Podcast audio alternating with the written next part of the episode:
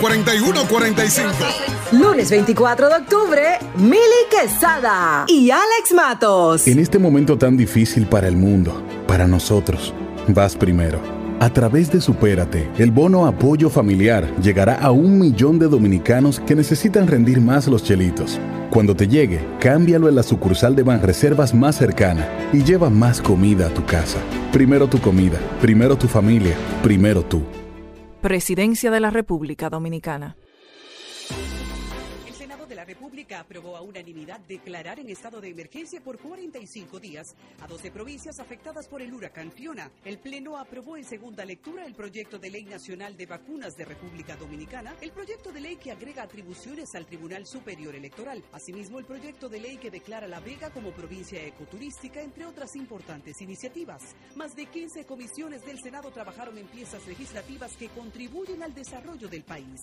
La comisión bicameral que estudia el proyecto de ley que regula las políticas públicas para la atención, protección e inclusión de personas con trastorno del espectro autista, anunció que iniciará las consultas con los diversos sectores para lograr el más amplio consenso sobre esta pieza legislativa. El presidente del Senado, Eduardo Estrella, sostuvo un encuentro con los senadores de Bolivia, Santos Ramos y Misrael Mamami para afianzar las relaciones parlamentarias. Además, recibió en su despacho la visita del embajador británico Mokbul Ali, con quien conversó temas de común interés para ambas naciones. Senado de la República Dominicana. Nuevo, diferente, cercano.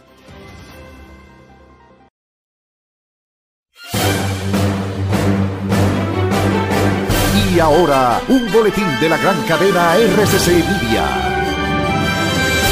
Este jueves continúa la audiencia de conocimiento de medida de coerción en contra del conductor del autobús que se accidentó en Bávaro, Franklin Pérez, aunque este asegura que hizo lo mejor que podía y no conducía a alta velocidad. Por otra parte, sin reporte de muertes por COVID, el Ministerio de Salud Pública notificó que 20 casos resultaron positivos tras realizar poco más de 1.300 pruebas, contabilizando un total de 263 casos activos en el país. Finalmente, en Haití, el rebrote de cólera ha aumentado a 224 casos confirmados y 16 muertes hasta la fecha. Según el Ministerio Público de ese país, las cifras podrían ser mucho más altas.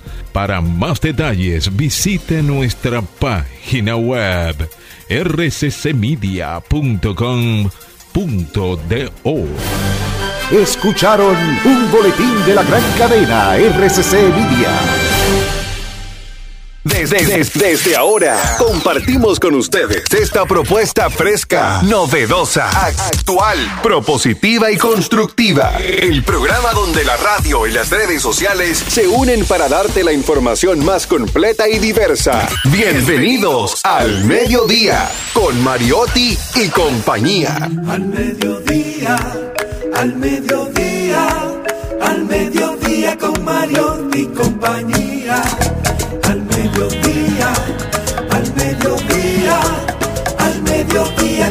y compañía. Si tú quieres disfrutar de foros alternativos y de tuiteros rankeados, este programa es tu amigo. Tu revista meridiana, para el talento una vía, para radio y redes variadas y con la canción del día. Al mediodía, al mediodía al mediodía con Mario mi compañía. Al mediodía, al mediodía, al mediodía con Mario mi compañía. Si tú quieres disfrutar de página para izquierda, en la calle y el hogar, por eso no te lo pierdas. Para que hablemos un poco de salud y nutrición. Vamos allí camino propio de moda y decoración mediodía, al mediodía, al mediodía con Mario y compañía. Al mediodía, al mediodía, al mediodía con Mario y compañía. Para que hablemos aquí de la educación vial.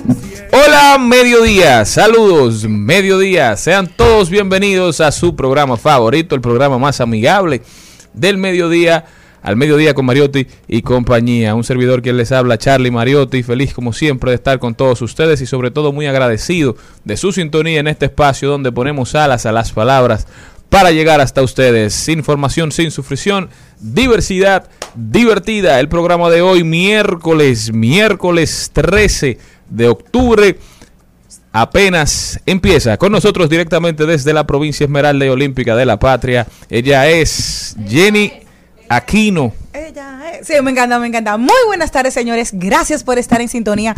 Hoy yo estoy muy, muy, muy feliz. Podemos cantarle a mujeres liberación, liberación, liberación. Y no del partido, aquel, sino. ¿Y por de qué que- no? También. No, bueno, pero en el caso de nosotras, hoy no. Esto no. ¿Por qué? Porque cada 13 de octubre las mujeres alrededor del mundo celebran el Día Sin Brasieles. ¡Felicidades! Esta es una de las sensaciones más pletóricas que una mujer puede tener en la vida. Llegar a su casa y hacer pra, a Yo soy bull. feliz con brasiles. ¿Es verdad? Ay, no, yo no, yo soy del otro team. Tengo Yo soy de la voy a liberación. pero, pero me gusta. Yo soy de la liberación. Esta fecha tiene una connotación muy significativa ya que es una propuesta dirigida a mujeres a no usar sujetador durante este día como una manera de concientizar a la población femenina a nivel mundial sobre el cáncer de mama. Precisamente que estamos ahora en este mes. Y las mujeres Tócate. Sola, sí, tócate para que no te toque. Entonces, normalmente sabes que hay un autoexamen que hay que hacer precisamente y dicen que dormir con brasieles no es no es beneficioso para la mujer. Ahora bien, que necesita también, no, no importa, que necesitas descansar, que necesitas respirar, tu cuerpo necesita y tus mamas también, por lo cual es importante que cuando vayas a descansar, necesitas darle a tu a tu vida esa parte. También hoy es el día Ahora, una pregunta antes de pasar al próximo día de esos tan relevantes que siempre menciona. Gracias. ¿Cuál es el problema real con los brasiles? Es que las mujeres no usan la talla que les toca, algunas usan de más, usan de menos, o sin importar si tienes tu talla, sigue siendo incómodo.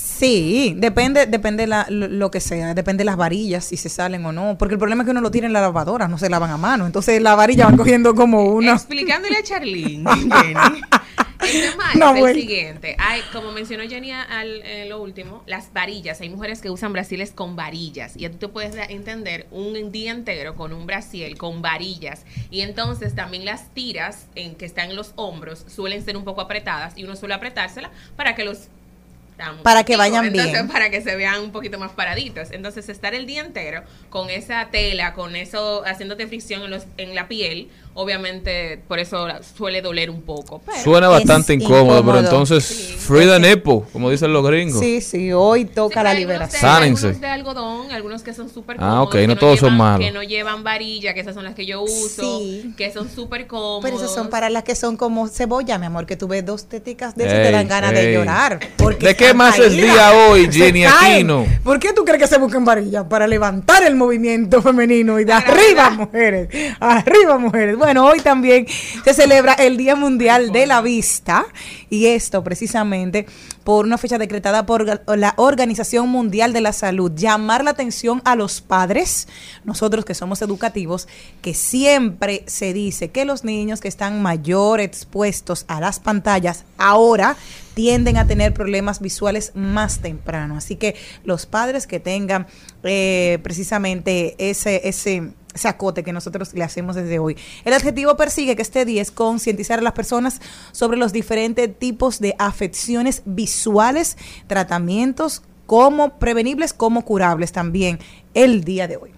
Ayer, ayer nos enteramos de varias situaciones. A raíz de que ayer estuvimos hablando de todas las nuevas modalidades de estafa a través de las redes sociales, en el transcurso del día varias personas se nos acercaron y aunque esto es información sin sufrición, no podemos dejar de mencionarlo y volver a hacer un llamado hoy, nueva vez, a que tengan cuidado, a que desconfíen de todo lo que le llega a través de las redes sociales, no solamente emails eh, directos, no solamente mensajes directos, también la información que se lee, no limitarse a leer el encabezado, porque todo esto está siendo hecho por personas que quieren direccionar nuestro pensar en alguna dirección, ya sea para irnos tranquilizando, amilalando, para en algún momento darnos el palo, o simplemente por, por embromar o para buscar clics. Eso pasó en Estados Unidos con la matanza de Sandy Hook, donde Alex Jones, un, un podcaster que decía que la ma- matanza había sido falsa, que había sido una mentira, se benefició pecuniariamente, económicamente muchísimo de todos esos, eh, de todos esos argumentos y ayer nada más y nada menos fue sancionado por un juez para pagar casi un billón de dólares a las personas que afectó durante todo ese tiempo mandando mentiras a través de las redes sociales. Así que cada vez más se pone más fuerte el debate, se llena de argumentos el debate de qué son las redes sociales, de si son un medio de comunicación, de si son un foro público, de si son igual que un periódico, o de si son simplemente un lugar donde usted puede decir lo que usted quiera sin ninguna consecuencia. A esto es que nos enfrentamos en esta nueva etapa, señores, pero no se muevan de ahí, que esto apenas comienza, un poquito más adelante seguiremos hablando del tema de este señor Alex Jones. Pues tú me has dicho cómo es ella y me gustó la información. Te la compro. Pues nunca he tenido suerte con las que he tenido yo. Te compro tu novia. No voy a regatear el precio, dime pronto el valor. Te la compro. No creo que saldría cara aunque cueste un millón. Jueves de TVT, eso que estaban escuchando ahí es... Te compro tu novia. ¿Qué canción? Esa canción no se puede sacar en estos tiempos. ¿Verdad, Y que te compro tu novia cancelada. Por eso cada cosa debe ser juzgada en el tiempo en el que se sacó. Pero también por cómo describe. eh, Sí, como un objeto. Exacto. Sí, Son las es buena, peculiaridades y eso, se con- desesperada. y eso se convirtió en un himno No aquí. pesa nunca por. Pero sabe los tiempos van todo. cambiando. Oye, sabe hacerlo todo en la casa. ¿Es una esclava? Véndela. Eso le dices. Señores, ¿cómo van cambiando los tiempos? Y esa canción no es tan vieja. Esa canción no debe tener más de 20, 30 años. Bueno, 30, cerca. Cerca de 30. Yo creo que tiene como mi Sí. edad. Eso, Sí. qué sociedad. Cerca de 30. El programa de hoy empieza con esto, con nuestros jueves de TVT y nos vamos con nuestro queridísimo Erickson Duvergé, que ya está aquí con nosotros, hablándonos un poquito de qué implica la llegada de la cerveza República, la tuya, al mercado y su estrategia, la estrategia que ha estado utilizando para posicionarse de la mano de su promotor y propietario, Santiago Matías. Ahí lo dijo, vamos a ver quién está hablando, quién está diciendo cosas interesantes. Carlos Mariotti, rodaremos por el mundo, inmobiliaria con Elizabeth Martínez. Las 3 C del crédito hipotecario para emprendedores. Atención, todo lo que deben saber de cuidar su crédito hipotecario. Usted que está buscando emprender en este mercado. Página para la izquierda, el libro de hoy se llama Alquimia Interior, el camino de la maestría del autor Zulma Reyo. Este libro muy, muy, muy interesante para aquellos que quieran comprender un poco más el profundo mundo en el que vivimos y cómo nosotros, ese mundo interior, interactúa de manera directa con el mundo exterior. Una canción que le gusta mucho a Gaby, nuestro productor, El Venado de Ramón Orlando. Le estaremos escuchando un poquito más adelante. Trending Topic, las principales tendencias en las redes sociales. Hablaremos de derecho con Sonja Uribe, que viene a hablar de la mediación como solución alternativa de conflictos. Eso es esa etapa pre- previa antes de llegar a los tribunales, que es altamente recomendada. Mil maneras, bailando con Ramón Orlando, seguiremos bailando durante todo el programa, reflexionaremos desde el alma con Angelita García de Vargas, hablaremos de tecnología y hoy Pavel de Camps, experto en análisis de Big Data, estará con nosotros hablándonos de un de una dinámica, de algo que se ha desarrollado de manera orgánica en las redes sociales y hoy ya es incluso una modalidad de negocio, los memes, eso y muchísimo más en su programa favorito, Al Mediodía Radio. es. No hay nadie más para sustituirte. Amar a alguien más me es imposible.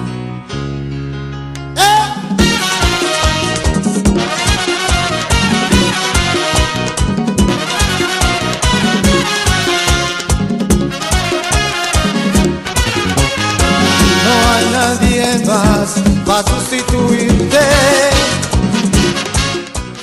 No hay nadie más para sustituirte del maestro Ramón Orlando. Mucha gente cree que esa canción él se le escribió a una novia. No. Una canción amorosa. No, señores, para que sepan, es una, una- Bueno, hay que saber que Ramón Orlando tiene muchos años que él se abrazó a la iglesia protestante.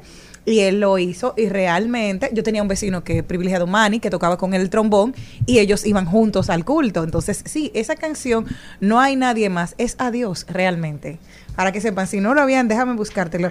Ramón Orlando La letra. fiesta que se dieron ustedes. Para que sepan pensando, eres El todo para mí. ver cada día al levantarme. Claro. Sí, claro. ¿Qué mejor rostro que ese? Exacto, dice, no hay nadie Bueno. más a tu amar a alguien más me es imposible. Sí, dice, eres todo para mí, tú mi luna y mi sol. El rostro que quiero ver cada día al despertarme. Un vacío había en mí, lo llenaste con tu amor y cambiaste mi existir, llenándome de alegría, dicha, gozo y felicidad. Para Dios, esa Para canción que es para sepa, Dios, pero le metí que una sepa. cosita ahí para que cada quien, para que cada quien lo interprete, ¿verdad?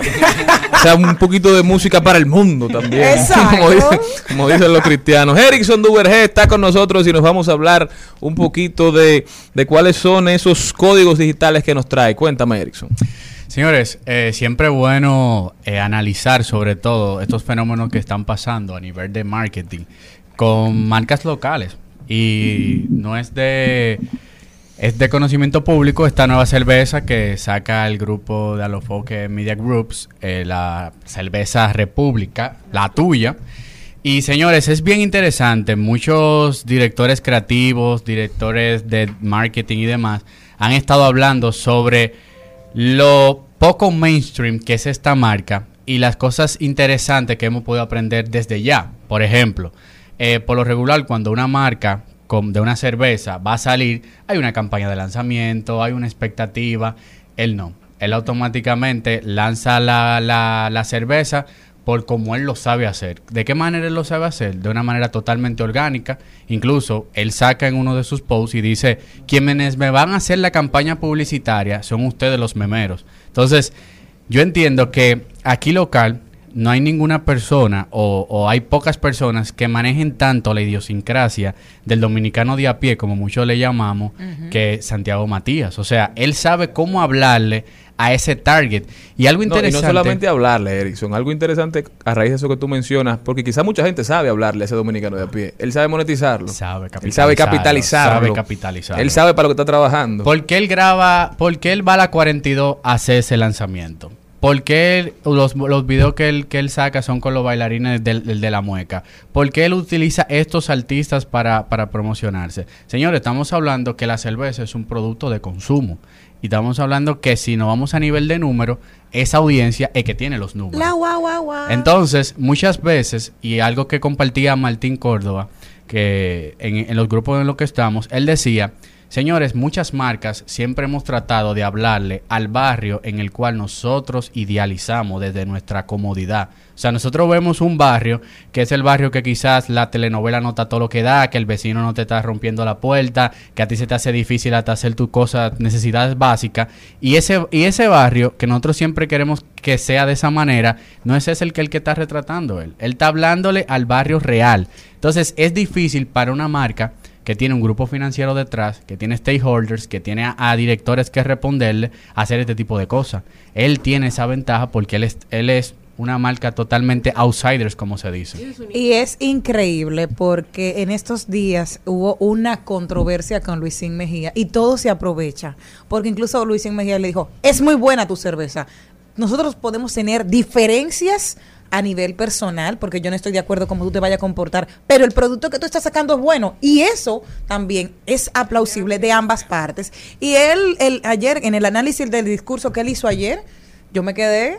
Mira, sí. ese mismo discurso del que tú estás hablando, él dijo algo súper interesante que ninguna marca se atreve a hacer porque tiene muchos intereses. Él dice, se nos agotaron la cerveza. A partir de ahora, beban cerveza presidente. ¿Tú sabes lo que es eso, verdad? ¿Qué marca- sí, claro, me qué marca encantó. dice eso? Me encantó, ¿por qué? Porque tú sabes lo que vas a hacer, es, es compararte. Dice, Sí. prepárate. Y Estoy- las mías llegan en cuatro semanas. De tú a dijo tú. él. o sea, como de las mías no hay, beban de la la otra. lo que lo que queda. pasa es que la otra es solamente la marca más grande del país por- y posiblemente de Latinoamérica.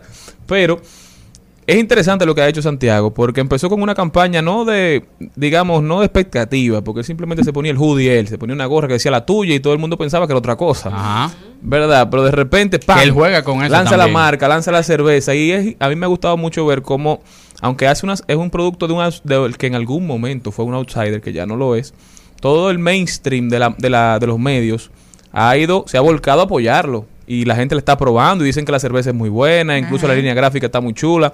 Yo le auguro muchísimo éxito y creo que a la gente le va a gustar. Le preguntaba, creo que era Gaby en una entrevista, y le decía, ¿quién tú, a que en algún momento tú tendrás que buscar a una persona para que represente la marca, como a una, ma- a una persona para ligarla a la marca. Y él dijo, no, no, no, yo no voy a buscar gente famosa. Eso dijo Yo él. quiero que lo agarre el que limpia, el que trabaja en la calle, el albañil. Esto es una cerveza para la gente. Y eso hacía falta realmente aquí, porque el mercado de la cerveza dominicana, que está abarcado por grandes marcas, pero que han ido creciendo algunas como cervezas, digamos, eh, ¿cómo tú dices? Cuando De son- nicho. De nicho, pero cervezas Artesanales. artesanales.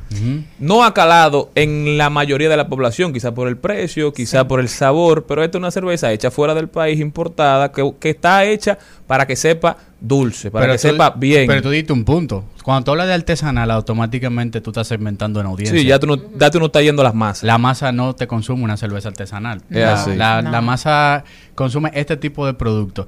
Y este, este caso que está pasando con Santiago lo podemos comparar con otros fenómenos. Por ejemplo, en Estados Unidos, eh, un youtuber muy famoso eh, que se llama Mr. Beast.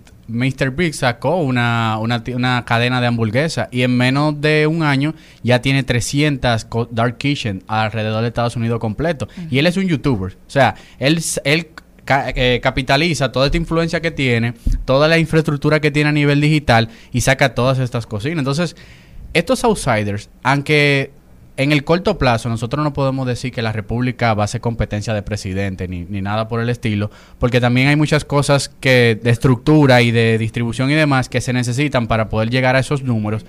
Pero le está siempre le va a hacer Pero vamos a analizar el tema Varios outsiders le puede hacer mella. Pero analiza el tema de la cerveza como producto que se consume en un colmado, en un licor, en, no- en una discoteca. La cerveza, por lo general, aunque uno no lo crea, es una aspiracional. Beberte varias cervezas sale más caro que beberte un litro de ron. Eso es cierto. En un licor o en un colmado. Por eso hay muchas personas que cuando quieren demostrar que están bien, arrancan a beber cerveza. eh. Beban ustedes ron, hagan su... su Terrucho. Beberse su que una caja de cerveza mata un Sí, litro de nosotros no ron. bebemos esa cerveza que me voy a pequeña y le brindo una yumba al que venga. Entonces, ¿cuánto cuesta esta, la República y cuánto cuesta una pequeña de presidente? Vamos a hacer ese cálculo. Yo creo que la República salió en 85 85 pesos. La 85. presidente debe estar en 125, 130 pesos. Sí. Entonces, si tú le metes un branding bueno a la República, que la gente no se sienta mal bebiéndosela, como se siente cuando se tiene que beber una brama. No es lo mismo el que tenga un colmado bebiendo brama el que está viendo presidente. Sí. No es que se siente mal la gente, Claro. pero el, el que lo está viendo de fuera. Te cambia el mood. Es diferente. Sí, sí, sí. Como el que se bebe una corona. Una está segmentado en los colmados. Y el que no lo, el que no lo entienda así, vaya a un colmado. Es así. Cuando tú pides la corona, el, el mismo colmadero te mira, pues te pop. Sí, un pop directo. No, Corona Oh, y si, tú, y, si tú te, y si te ves que no eres pop, te está forzando. Está forzando. Y es. Venga su presidente. Y oígame que en mis años universitarios, yo que le llevo un par de añitos a ustedes, eh, te estoy hablando del principio del 2000, 2001, era imposible ver que la gente tomara otra cosa que no fuese primero eh, presidente. Eso era como marca, nosotros consumimos solamente presidente. Eso fue, era la idiosincrasia del dominicano. Luego de ahí hubo el relanzamiento de Bohemia.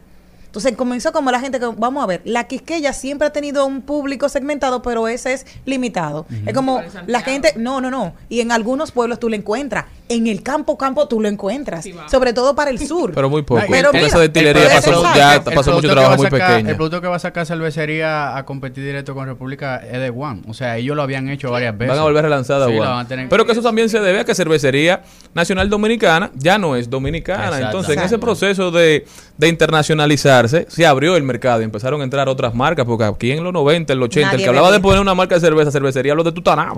Claro. Eso de que una cerveza regional, como pasó con Canita, que se ha impuesto, que, se ha, que ha sobrevivido Ha y que es bastante buena. Sí. Eso no existía. Cervecería tú le decías eso y cervecería te mandaba 200 cajas de cerveza gratis para los colmaderos, para que la tuya no la pusieran en el colmado. Por, por eso en este país, por tanto tiempo, solamente se consumió cerveza presidente. Así es. Entonces la misma cervecería empieza a traer marcas de cerveza extranjera, pero entonces vienen otras empresas. Ahí vienen... Modelo. Que No, eso es de cervecería, pero viene Coors Light, vienen otras importadoras a meter sus marcas como United Brands y eso ha ido diversificando el mercado. Además que la cerveza se puso de moda a nivel mundial. Y, y sobre todo las saborizadas, ya para, para un público de, femenino que le guste. ¿No te gusta la, no te agrada? Mira, a mí yo soy de las que me gusta de las de limón, me gustan las negras. las negras. Antes aquí por- había centros cerveceros. Esos grandes colmados donde la cerveza se, quedado vendía pocos. a un clima, a una temperatura, perdón. Los grandes freezers. Sí, 10 bajo cero. Pero entonces, luego, con esta nueva cultura de cervezas artesanales, de cerveza importada, se desarrollaron alcohol. los bares de cerveza. que Yo tengo mi favorito uno que se llama Beer Garden, que está por ahí, por atrás de aduana. Pero ellos tienen una dinámica que es una forma de beber cerveza muy diferente a la del dominicano. El dominicano bebe cerveza para morirse. En Y en los otros grande, países grande la cerveza formato. se bebe para, para degustarla, para disfrutarla. Entonces la cerveza no se bebe tan fría. fría, la cerveza tiene una temperatura que para el dominicano común como yo es caliente. Tiene que ser vestida de novia. Sí, no, no. Y, si- y- y Pero si tiene puma, ya tú realmente no sabes servir la cerveza. eso fue lo único que yo aprendí, eh, con lo único bueno que me fui de, de esa, de ese bar de cerveza, que aprendí a beberme la cerveza haciendo espuma. Yo Porque también. no te la bebes tú. Yo Cuando la cerveza tú la sirves en el vaso, no como uno que lo pone, el vaso lo pone como de lado. Acostado, Y de acostado. eso de una brega servirse esa cerveza, pero así, eso tiene que ser que tú sabes que tú sabes servir cerveza. No, no, tú la tiras desde dos kilómetros, No, pam, no. pam, pam, pam, pam. Y así es que esa cerveza se bebe para que eso bote todo ese CO2, entonces no te lo bebes tú. Exacto. Pero dime un poquito entonces de qué tú esperas que pase con la tuya, con cerveza Si República. es sostenible en el tiempo. Bueno, la- el tema de, lo, de que sea sostenible es un poquito difícil de no poder predecirlo, porque recuérdense que él la está trayendo la cerveza desde otro lado. Él incluso en la, en la entrevista que estaba dando dice que está haciendo todo lo preparativo para poder producirla local. Hay que ver cuáles son las barreras y demás que él va a tener de entrada cuando esté local ya produciendo esta cerveza. Pero desde mi óptica del marketing yo entiendo que él nos está dando clase de cómo hablarle al dominicano de a pie, de, de cómo ha cambiado tanto el marketing. Ya el marketing no es tan frío, no es tan estructurado, no es siguiendo una línea, es lo que dicta el momento.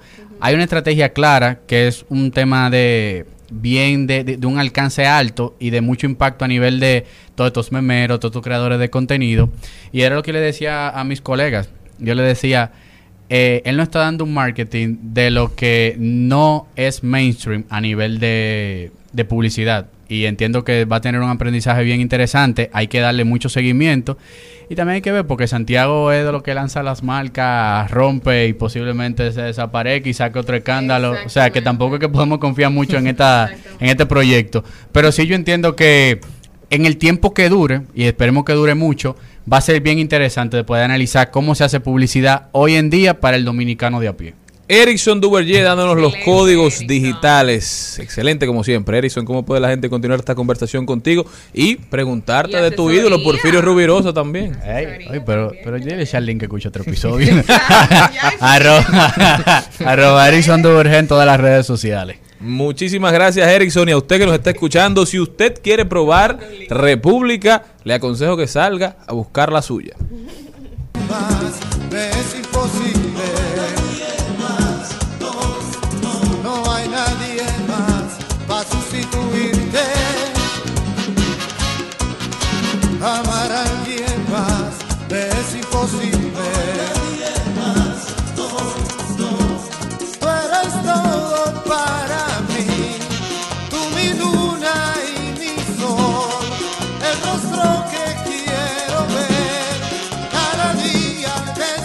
Mediodía, con Mariotti, con Mariotti y compañía.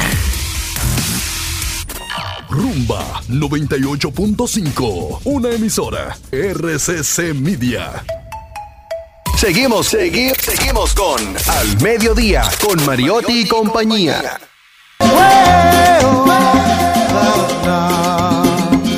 Cada vez que pienso en ella, en mi alma se abre una herida. Porque a su lado viví los momentos más felices de mi vida. Nos adorábamos plenamente, como problemas entre los dos.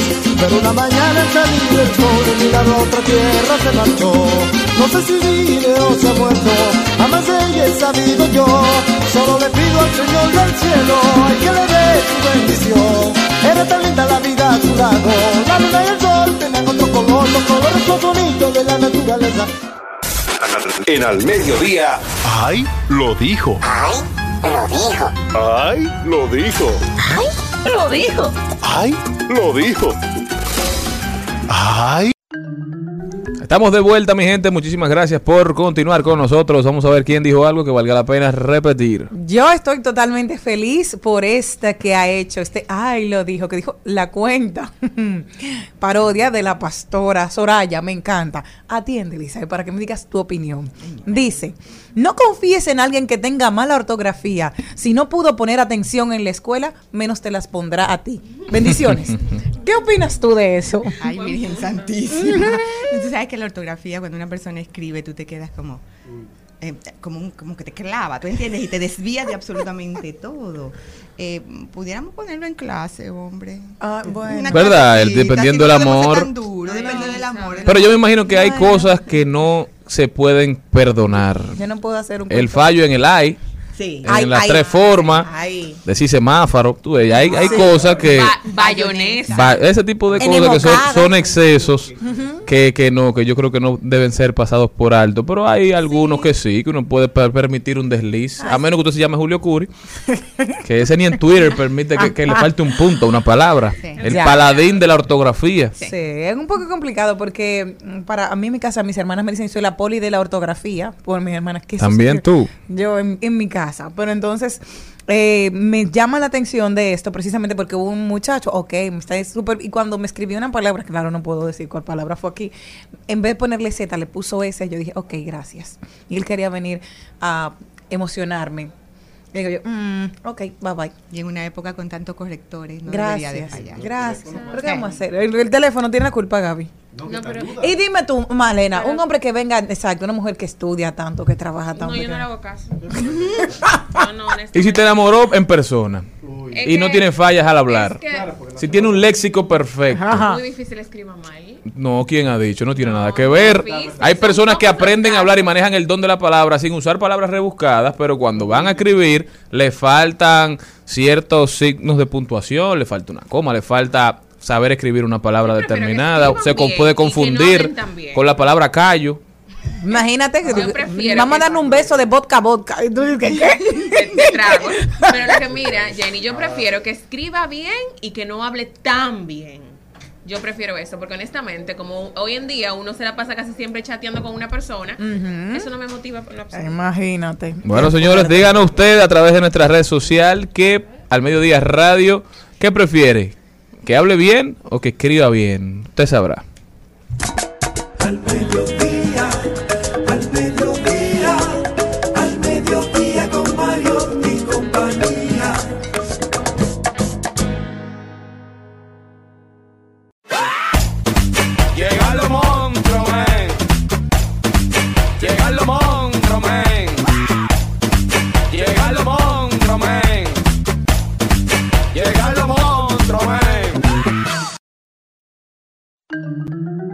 Elizabeth Martínez está con nosotros directamente desde Remax Dominicana, a.k.a. La Montra. Elizabeth, bienvenida. Hola, hola, muchas gracias. ¿Cómo estás? Cuéntame qué me tienes para hoy. Bueno, hoy tenemos las 13 del crédito hipotecario para emprendedores.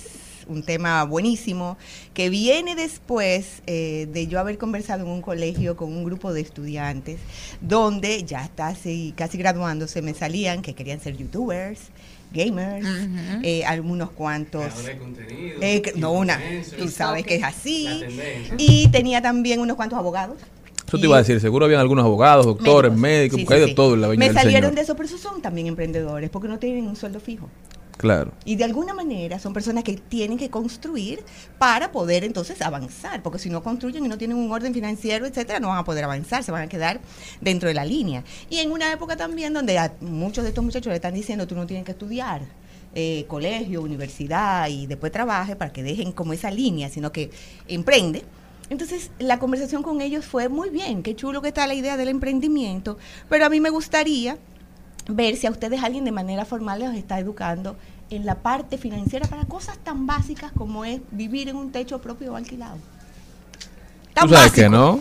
Tan básico como un techo propio o alquilado. Es que tú sabes que no, no han aspirado. Ok, estoy aspirando a ganar mucho dinero, a ser gamer, a hacer algo que sea divertido, no trabajar duro, pero no voy, voy a ir nunca de la casa de mis padres. Por eso este están dentro de la casa de los padres, pero entonces cuando comenzamos a conversar igualmente sobre esos negocios que ellos tienen y esas ideas de negocio que ellos tienen y tras- trasladarla, porque ven acá, tú eres abogado, pero vas a tener el consultorio dentro de tu, la casa de tu papá. Entonces eso tiene un costo. ¿Cómo era? Y las conversaciones salieron exquisitas, porque todos esos muchachos no tenían la menor idea de que son dos depósitos, un mes por adelantado, ni tampoco... No es que eso nadie te lo habla en el colegio. Que, te hayan llevado a ti a dar esa charla es un logro en este país, yo creo, porque de verdad que eso nadie te lo dice en el colegio. y Tú no sales el- del colegio sabiendo qué es una tarjeta de crédito, cómo se abre una cuenta de ahorro. Si tu papá no te lo enseña, que debe enseñarte, obviamente, pero en el colegio eso a nadie le importa. Y cuando No, conversé con la profesora... Vivimos una sociedad que se aprende en el camino. En el camino, lamentablemente. Y por eso hay tantos fracasos, que aunque es parte de la vida, hay tanto fracaso y tantas caídas. Pero lo que más me duele a mí es cuando se pierde una casa por tú no saber manejarte las cuestiones financieras. Ahí es que te duele porque no estamos hablando de un emprendimiento de 100 mil pesos. Estamos hablando de emprendimientos como es una vivienda de millones de pesos. Y la gente se frustra cuando no sabe manejarlo porque es una frustración de pérdida. Y la pérdida es como perder, como yo digo, tú pierdes un diente, tú pierdes algo y es perder tu vivienda y perder tu crédito es tan duro como cualquier cosa de esas. ¿Cómo se puede perder tu crédito? Sí, se pierde tu crédito. se Ujú. pierde el crédito. Entonces, la conversación con los chicos en esta conversación fue: vamos a ver cómo, eh, cuando yo le decía, ¿ustedes saben cuánto cuesta un alquiler en algún lado? No tenía la menor idea de los gastos ni de los costos de absolutamente nada, ni de sus casas. Cuando hablé con las mismas profesoras en el colegio, le dije: dejen de estar enseñando cómo se divide una pizza en ocho pedazos. Y a estos muchachos que están aquí, enséñenle cuánto cuesta hacer un baño que esos muchachos que a veces no tienen baño en su casa, ¿cuánto le cuesta para que aspiren a hacerlo? ¿Cuánto pues, eh, eh, eh, cuesta arreglar la cocina de la casa donde tú vives? Para que comiencen a calcular y a tener ideas de planificar en el ahorro y todo Que esto. los problemas matemáticos y aritméticos a los que uno lo someten, a lo que uno le presentan, que sean con casos de la vida real. No, una pizza, No que Dios. Pablo tiene 200 mil tomates, pero Pablo está sembrando tomates. Exactamente, ¿Qué, va a hacer Pablo con 250 mil tomates? ¿Cuánto te cuesta un solar y cuánto te costaría hacer y cuántos bloques tú necesitas para hacer un- una casa sencilla, el cuadro? es decir, es, es trabajar con esas porque la sorpresa grande fue que entonces esta aspiración de tener ese techo, esos muchachos van a ser inquilinos para toda la vida, pagándole a un tercero que sí va a ser rentista. Pero ¿por qué no comenzar a enseñarles a ellos la mirada de ser rentistas? Dueños de inmuebles que se renten. Claro. Enseñándoles de los beneficios y cómo invertir en esos O caminos. sea, para que vivan como Oscar. Uy, muy bien. Exacto. Es la renta lindo. Pero lo que me gusta No, mucho, mira, lo que más me gusta es que nosotros nunca hemos utilizado el teorema de, de Pitágoras. O sea, tenemos ahí los catetos, la suma con, con el Villalobos. Gracias. No, porque eso, eso- eso es necesario porque son Ajá. elementos para fomentar el pensamiento crítico. Muy bien. Pero, pero catetos hay los otra catetos, cosa. exacto. Para, para meter educación financiera, para meter educación de hogar, no hay que quitar a Pitágoras. Eso no son excluyentes. Yo entiendo que a mí Tú sabes todo el tiempo que se pierde en el colegio. A mí, yo soy una de las privilegiadas que tuve contabilidad, que sé cuentas por pagar, cuentas por cobrar y ya. Ya yo tengo una un planificación. Sí, claro, yo tengo una planificación de que tengo que aumentar mi alquiler a final de año, que es cuando cumplo. eh, la- ya me lo recomendó quién. Elizabeth. Dije, ok, para mudarme, como ustedes, no- si no lo han visto el capítulo, pueden ir a nuestro canal de YouTube de lo que cuesta mudarte sí. para que sepas cómo tú mejorar. Entonces, ¿qué otras cosas te No, preguntaron? entonces, no, la, la propuesta con ellos fue, vamos a analizar entonces, ¿qué es lo que va a mirar un banco de ustedes? Ya sea para una cosa, lo más importante es que desde este momento ustedes comiencen a planificar una organización. Entonces, el banco va a mirar tres cosas. Tu capacidad de pago. Entonces, tú puedes tener el emprendimiento más chulo, pero no es que tengas dinero. Es hasta dónde tú puedes abarcar esa capacidad de pago porque ellos van a mirarlo porque tú eres un riesgo. Y hasta que tú no demuestres al banco que tú no eres un riesgo, ellos, ese monto de préstamo que tú vas a pedir, ya sea para comprar una vivienda o ya sea para tu mismo emprendimiento, tú tienes que demostrar cómo tú vas a pagar eso. No es que yo me gano, porque esa es la confusión de muchos de estos muchachos. Yo me gano 100 mil pesos mensuales, ajá, pero eso, es- eso incluye ahí tu gasolina, tu, todas las cosas, entonces no es una ganancia, eso es un total. Entonces comenzar a enseñarle a separar las finanzas personales y las finanzas profesionales, porque ellos las juntan todas y de ahí lo sacan todo y todo lo pellizcan. Entonces ahí está la diferencia. Entonces, que miran también la otra C, primera capacidad de pago, el segundo, el carácter, tu historial de crédito. Ay, ay, ay. Muchos de estos muchachos dicen, no, yo compro cuando yo tenga el dinero. Hay que poner a los muchachos a que cojan crédito. Y a estos papás que a veces les dan dinerito y le dicen, yo te lo puse en una cuenta, pónganle su cuenta a sus hijos, ábranle una cuenta de verdad, acompañado en un inicio posiblemente, porque van a necesitar una figura mayor.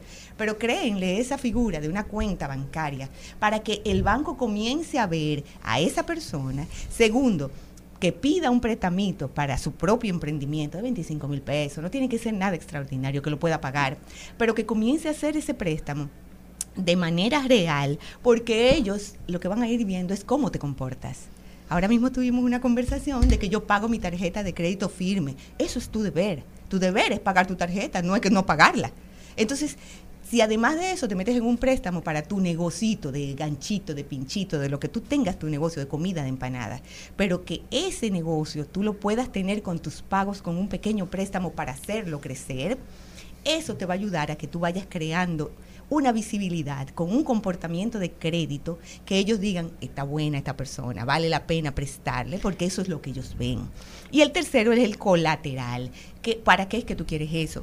Ya sea para un carro, que lo necesitas para tu negocio, por ejemplo, para el préstamo o para la vivienda, como yo digo, o si necesitas un codeudor, porque ellos ven cuál es la fuerza para ellos arriesgarse a darte ese dinero. En- tú que estás en el mundo inmobiliario, que yo te había dicho, lo he dicho aquí en hace poco fue que saqué mi, mi tarjeta de crédito porque a mí me gusta manejarme con la de débito. Ellos no te miran en débito, o sea, yo soy ese dinero transparente. es tuyo. Claro, el transparente, Ese dinero nada. es tuyo, es tu comportamiento que O sea, tú se no ve. tenías tarjeta de crédito. No. Yo soy de la que compro el cacaras, me gusta. claro, es yo una voy seguridad. reuniendo, Y tú sabes sí. que eso, eso es como un pequeñito ego. Si se pudiera decir, yo tengo el dinero, toma. Toma, Yo tengo el dinero, acabó. toma. Sin embargo, yo te puedo decir algo. Mi hijo quiere comprarse una computadora con una pantalla más chula, y una qué sé cuánto. Y se nos acercó recientemente para pedirnos eh, una diferencia, porque él tiene un dinero. Y yo acabo de llamar a mi ejecutiva de banco y yo le dije, mira, mi hijo quiere coger, yo quiero que mi hijo tome un préstamo personal para que él pague esa diferencia. Tal vez no es porque yo no se la pueda dar, es que yo lo estoy acompañando a él, a que él tenga credibilidad con, desde sus Claro. 20 años, para que vaya haciendo un camino y un trayecto eh, mucho más claro para que pueda ser visible al momento de que él quiera hacer el emprendimiento que él quiera hacer. Y que una de las primeras recomendaciones que te dan los financieros es que cualquier inversión que tú vayas a hacer, cualquier compra, cualquier pago, lo hagas con dinero a crédito, con dinero del banco y luego tú le pagas al banco. O sea, tú tienes el dinero, perfecto. Coge el préstamo, paga con la tarjeta de crédito y paga al banco. Sí. Para que tú vayas creando el crédito, te- precisamente por lo que tú dices. Para, que que tú vayas creando el historial. Y te voy a decir algo, es tan importante el historial que si tú no tienes comportamientos históricos dentro de un data crédito o un cicla o cualquier cosa, yo no te alquilo.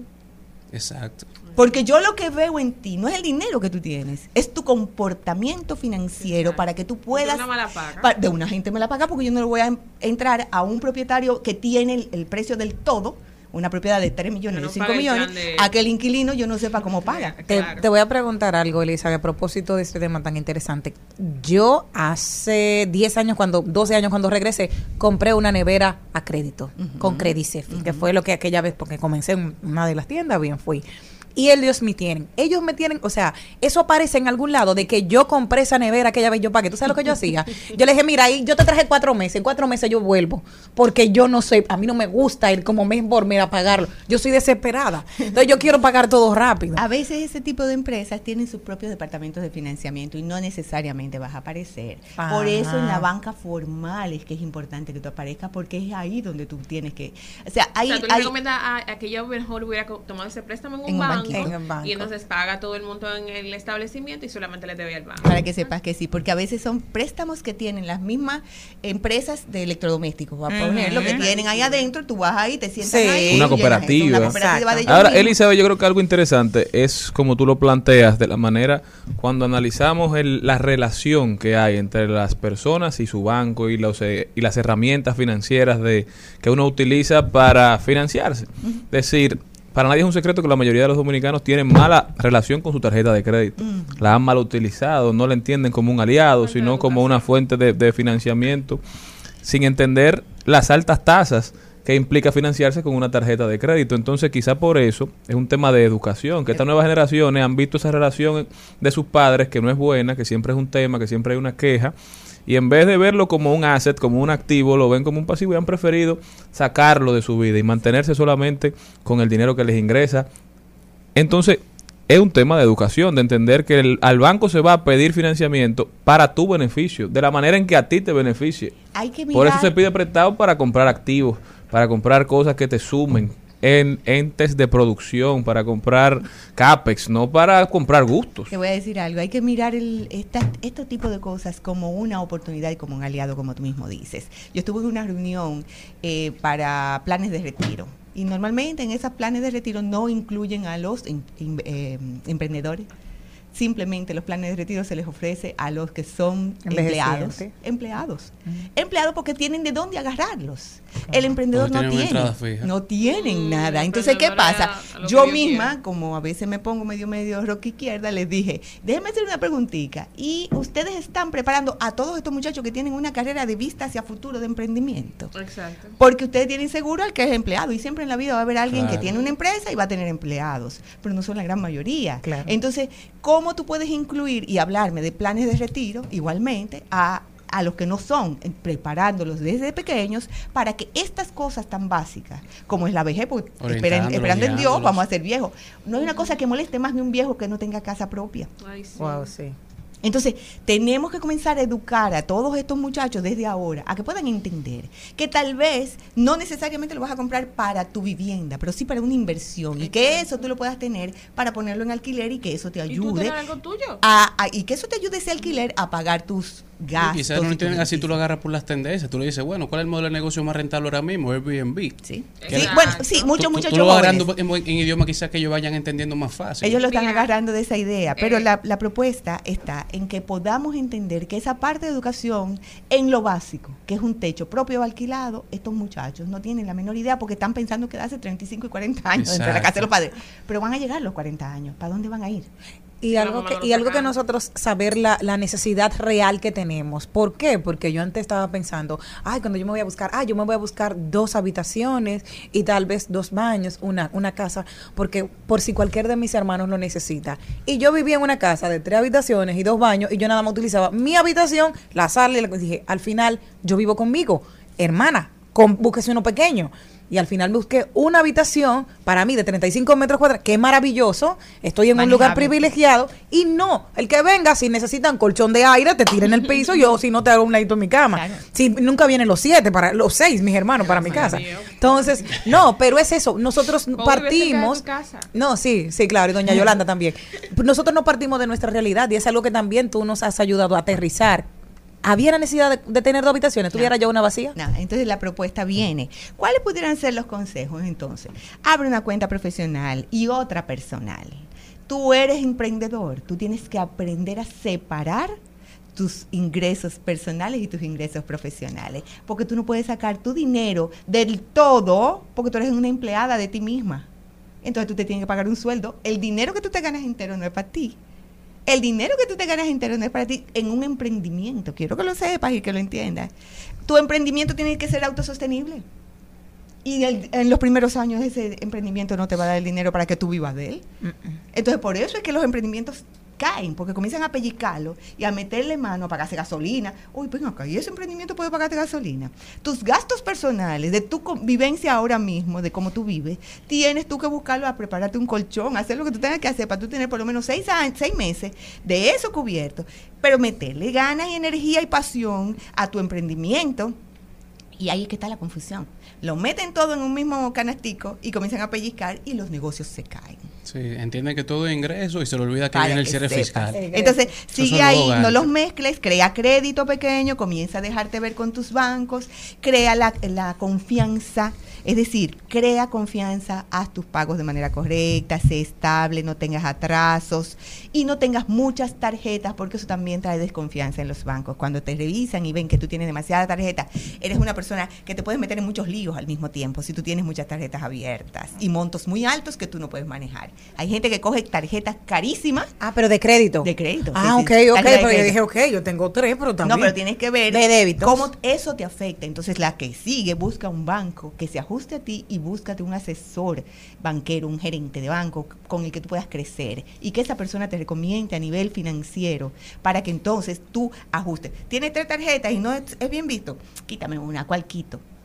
Para que puedas tener una mirada desde dentro del banco y que entonces el banco diga, a esta persona yo le puedo prestar y que vayas creando y vayas creciendo junto con esa persona a nivel empresarial y a nivel personal para que cuando necesites ese préstamo, esa persona diga, yo apuesto a este.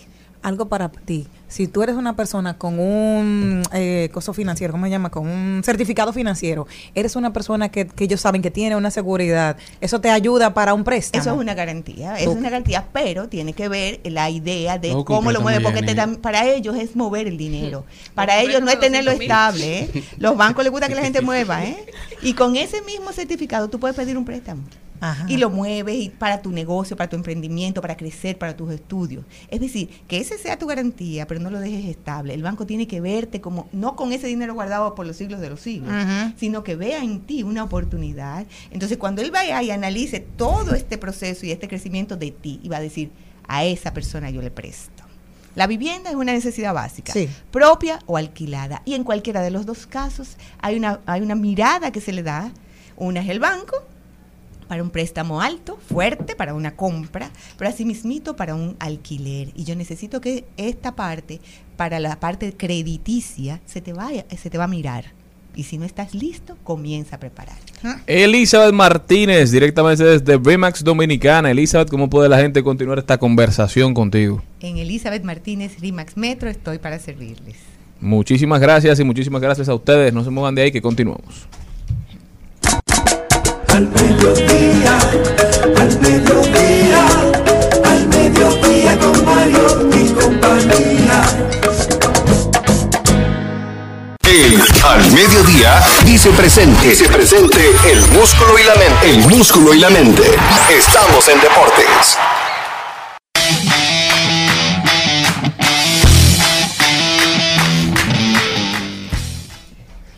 Señores, pasamos al contenido deportivo al mediodía. Mejor contenido de este programa. Por favor, la monería en la cabina me la manejan.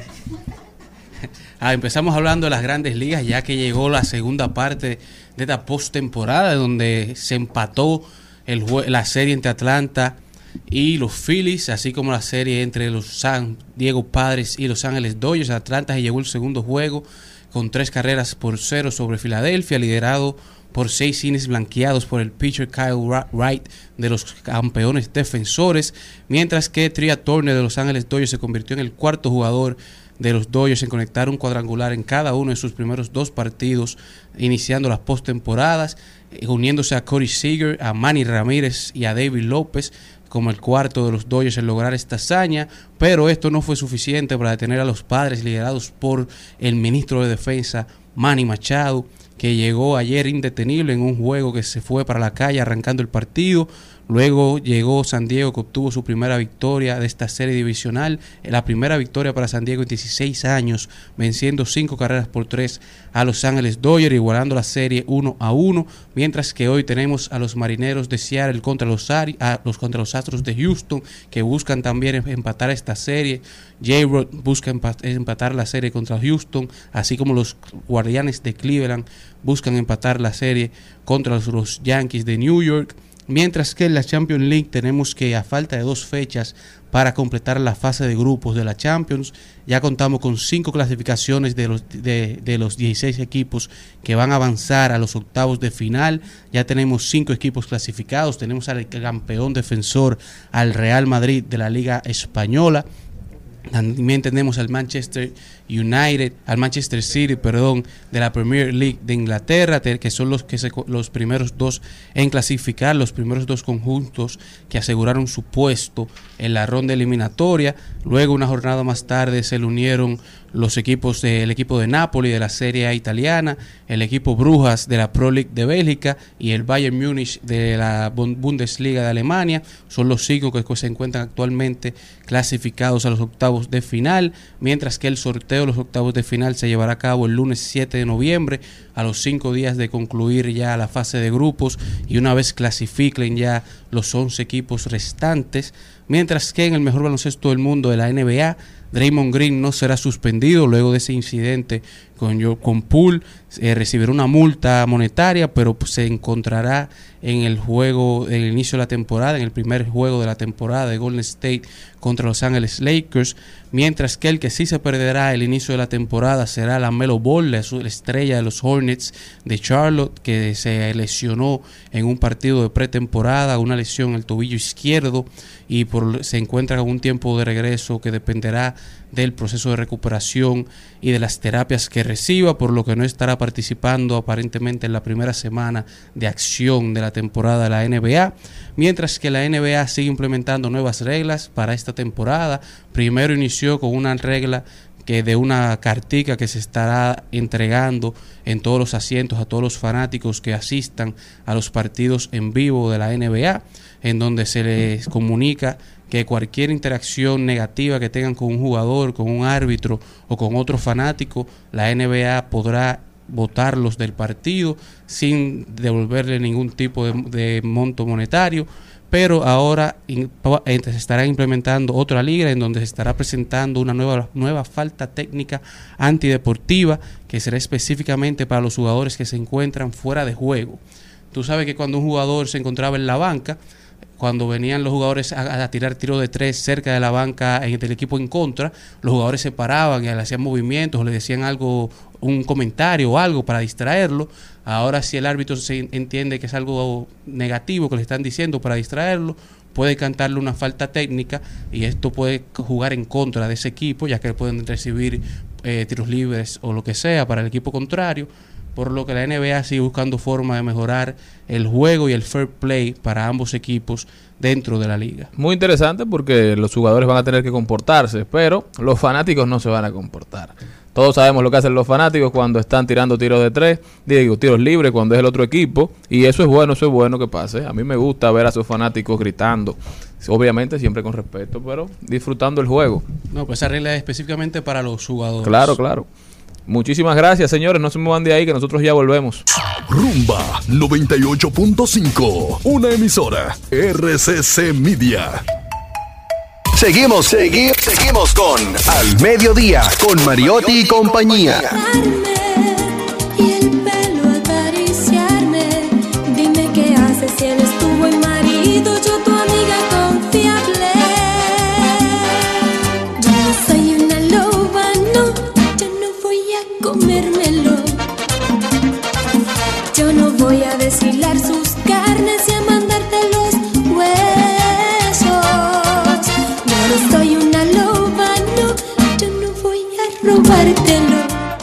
Estamos de vuelta con Al Mediodía Radio. Señores, aquí se dio una conversación en esta cabina sumamente amena.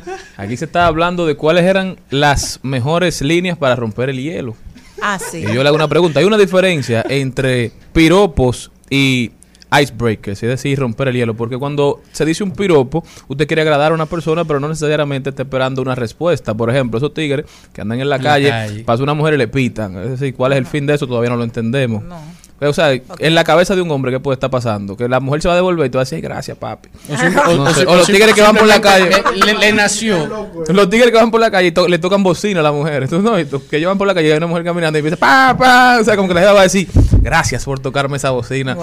Me has alegrado el día. Sí. Ha pasado, ¿eh? Sí, Pero claro. por lo general, a las mujeres lo que se asustan y la gente en general lo que sufre de contaminación auditiva. Una que me gusta mucho a mí, que la leí hace muchos años y me gusta por lo bolsa que.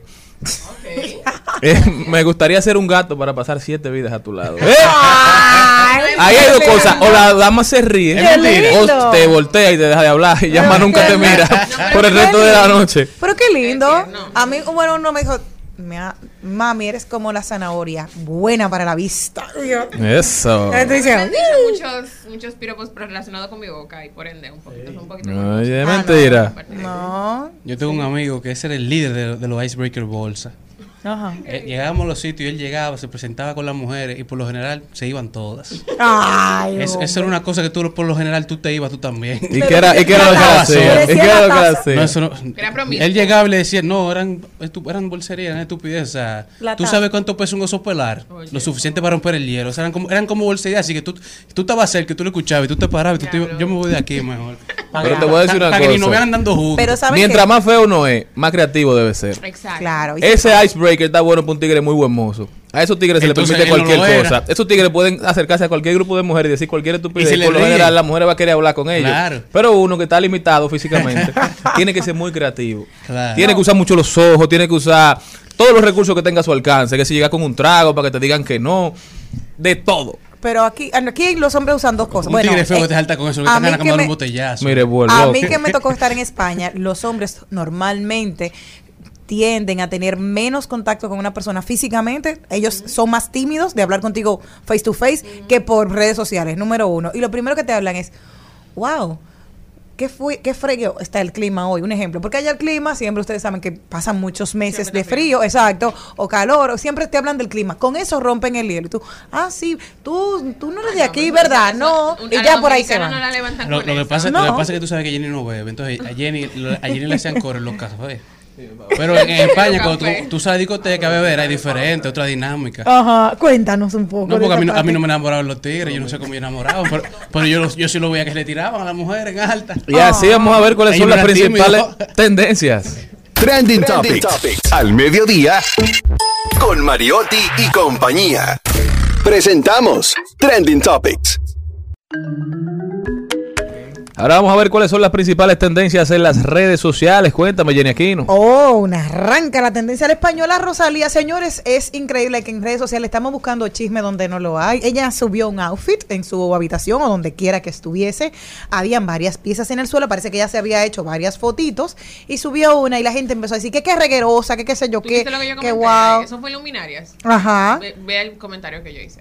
Yo no Ah, lo he visto ah, todavía, Malena. Y de seguro que los que la criticaron no pueden ni dormir en su cama con el reguero de ropa al lado. Totalmente de acuerdo. O sea, vinieron a hacer un show. La gente le encanta, como ayer estuvimos hablando, opinar de todo sin saber si es una prueba de vestuario porque se ven varios zapatos a su alrededor.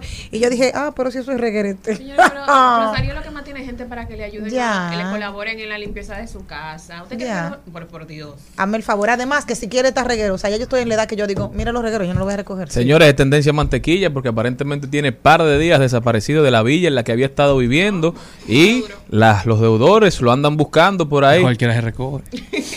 ¿Qué más? ¿Qué más? Tenemos en tendencia a LeBron James y a su hijo mayor, Bronny James, que se convirtieron en el primer dúo en la historia de padre e hijo en estar firmado bajo una misma compañía, ya que Bronny James fue firmado por Nike como su representante de deporte, de marca deportiva. Bronny que ahora va para la, para la universidad. Entonces solamente usará Nike. LeBron que está firmado de por vida. Con Nike.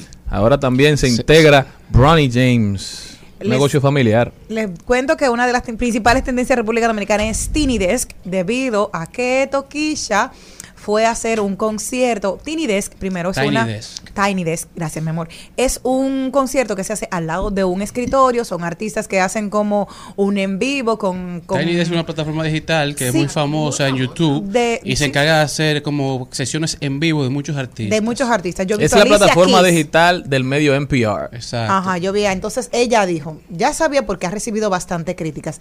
Ya sabía que me había quedado mal el Tiny Desk desde que lo grabé, sin ensayar, sin calentar la voz, en ajetreo, enferma, en medio del tour. Perdí otra, pedí otra fecha, pero no se podía. Se le dio Rulay, los músicos sí le metieron. Yo les debo un buen live. Gracias y, y lo siento. Pero en redes sociales. Pero ¿y por qué? Hay que entender por qué ha trascendido tanto este pequeño voy- concierto, este encuentro que hacen los artistas en este Tiny Exacto. Desk. Que es que ahí han ido, señores, artistas de De todos los Alicia, niveles.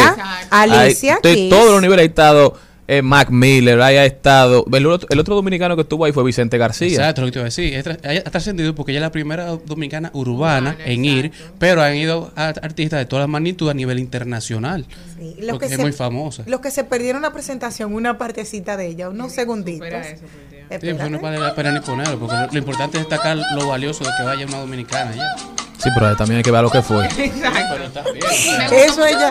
Es lo Ah, positivo sí. que tú tienes que promover. Llama cada vez más la atención lo que está pasando con tu quicha. Espérate, quítame eso, señores. La, la única invitada a Tiny Desk, aparte de Vicente García, en muchísimos festivales internacionales. Señores, eh, Toquicha va para un festival en Colombia el año que viene, a donde va Blink 182, a donde va Drake, a donde va muchísimos artistas internacionales, que el único otro dominicano es Alex Ferreira, que vivió un tiempo en Colombia.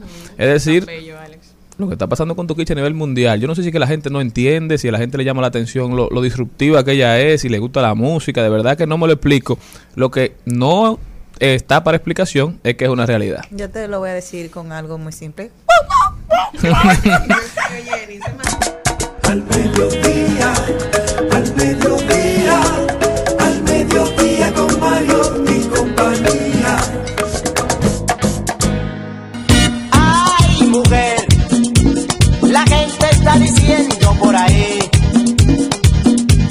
yo soy un venado y que estoy amarrado.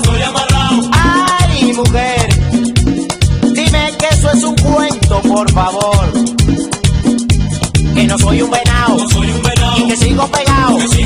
Cuando fui a Puerto Rico estabas llena de chichones. No hagas caso, esa jugada son rumores, son rumores. Y con tigre te dio andando en los callejones. Fui a Nueva York tenía amantes por montones. No hagas caso, esa jugada son rumores. Al mediodía, al mediodía, al mediodía con Mario y compañía. Y así, esa canción, El Venado, es una muestra de que tú no tienes que hablar en términos violentos para incentivar a la violencia. Tú sabes todos los pleitos que se armaron por andar dedicando esa canción. Sí. Dije, mira, eso fue a ti que Bueno, señores, tiene 26 años esta canción. Ocupó el primer lugar en las listas de popularidad en, las ra- en, varias emisoras y en varios países de América y Europa. Y hay gente que nunca le gusta que lo dediquen. Esa y el peor amante dicen que no se lo dediquen a nadie, por favor. Pero sí, es parte de nuestra realidad. Y que no, más Y una de esas carreras, de, esas canciones particulares, porque aún sin mencionar la Navidad, es una canción de Navidad de República Dominicana. Es una canción navideña, quizás por el ritmo. Sí. Ponme un poquito más, ponme un Ay, poquito más, que la están pidiendo. ya arrancó sin más sabor. De botellas vacías estaban llenos los rincones. esa jugada son rumores, son rumores. Y que no me digan en la esquina. Que eso a mí me mortifica. Que no Estamos de vuelta con Pavel de Camps. Pavel, ¿cómo estás? Bienvenido a tu casa. Muy buenas tardes, aquí encantadísimo nuevamente por rumba. Nosotros felices. Pavel, nosotros aquí. siempre alegres de tenerte con nosotros. Cuéntame un poquito qué nos tienes para hoy. Los memes, los memes que son una burla, pero ahora hay gente que hace negocios. Hay tigres que se autodenominan memeros. Y esto de repente es una- hasta una profesión. Háblame de eso. ¿Qué tú haces? Yo soy memero, oye. No, cuando sí. tú vas a conocer, cuando tú vas a conocer a tu novia, Sí. de verdad, cuando tú vas a conocer a tu novia, Sí. tú le dices, ¿qué usted, usted a qué se dedica? Memero, tengo una página con Ya- 200 ya- mil seguidores. a andar reclutando memeros. Hay mucha gente. Mira, eh, Milo, Milo K, artista, es memero. No, Mira, Tiene es una, página de memes. No. El panda dominicano, no el panda que anda, uno que se llama el panda. Es memero también, esa es su profesión, de eso viven. Yo tengo un amigo que saca todos los días el tiempo para subir los memes y tiene un top de quienes somos los más seguidores fervientes. No, y cada grupo de. WhatsApp tiene el memero oficial. En el caso mío, mi amigo Máximo, líder en memes. Ah, Mándame, por favor. Pero va- vamos a hablar un poco. eh, el meme se empezó a hablar de este término en 1966 eh, con respecto a- al gen de- del egoísta. Ejemplo, eh, esto empezó con el tema de la evolución y cómo comunicar a través de imágenes, texto o video. Esto se fue eh, cambiando ya el concepto en el 1999, donde la, lo que se ya se refería como un medio de comunicación. Es un medio cultural donde la gente quiere comunicar eh, emocionalmente, eh, quiere indicar algo. Puede ser texto, como mencioné, video o imágenes. Eh, tiene que generar un sentido emocional para, eh, para impactar y que esto se viralice. Esto después eh, se convirtió ya en un estudio porque es un término cultural donde las personas a través de imágenes ha querido comunicar algún mensaje y esto fue evolucionando. El primer éxito de uso de los memes se usó en, la campaña cuando en la guerra del Golfo que se empezó a comunicar a través de memes buscando eh, que la sociedad apoyara eh, la invasión y ridiculizar a las culturas árabes que rondan a, a nivel de la, eh, de la área de, de Persia. Entonces todo era referido a la era Persia, de Persia. Entonces eh, ese fue el primer éxito de comunicación. Pero el éxito de esto es que cada día fue ha ido evolucionando y a través de los memes se, han, eh, se cuentan grandes historias y en República Dominicana ya cualquier situación que se presente se utiliza un meme. También los memes se están utilizando a través de las estrategias de comunicación política, Ay, no, eso es. donde los mismos políticos tratan de cuidar su imagen y ellos mismos elaboran sus memes para que no la comunicación vaya acorde a lo que ellos quieren eh, resaltar o impactar de un candidato. Porque se dieron cuenta que los memes es el contenido que más se comparte. Porque a la gente le gusta reírse. Entonces cualquiera veía un meme y lo compartía. Y de repente dijeron, bueno, vamos a hacer nuestro propio meme. Para que no solamente se reparta lo que hace la oposición Bueno, o lo que, hace lo es que contrario. la memiótica, ese, ese es el concepto. La memiótica es, es realmente eh, ya eh, una ciencia que se está, que se investiga, que se analiza, porque es un término cultural, es una forma donde los ciudadanos a través de imagen, principalmente video ahora, eh, con el tema de las redes sociales, trata de comunicar, eh, dar un mensaje. Y este mensaje generalmente es buscando generar una emoción que puede ser de burla, puede ser de risa o, o de generar un impacto social para llamar la atención de un tema específico que esté sucediendo en algún lugar de, de cualquier país o de una persona en particular. Los memes también se utilizan eh, a nivel, se ha utilizado a nivel de los eh, comercial, buscando resaltar un, un impacto eh, positivo de una marca o para que la marca quede en la conciencia de las personas. Y eso es el fondo real de que está buscando el meme, de que el mensaje quede en, en la mente de cada ciudadano. Hay dos cosas. Ellos, eh, los, mm, los creadores no, porque vamos a decir, hay dos personas que son sumamente favoritas dentro de los memes. Llámese doña Silvia Pinal, acompáñame a ver esta triste historia. Y ya tú sabes que algo viene por ahí, tú te vas a reír. Y otro, durante la campaña política que tuvimos hace cuatro años, disfrutamos muchísimo las canciones de... "Ah, ah", Esa te quedó en el subconsciente.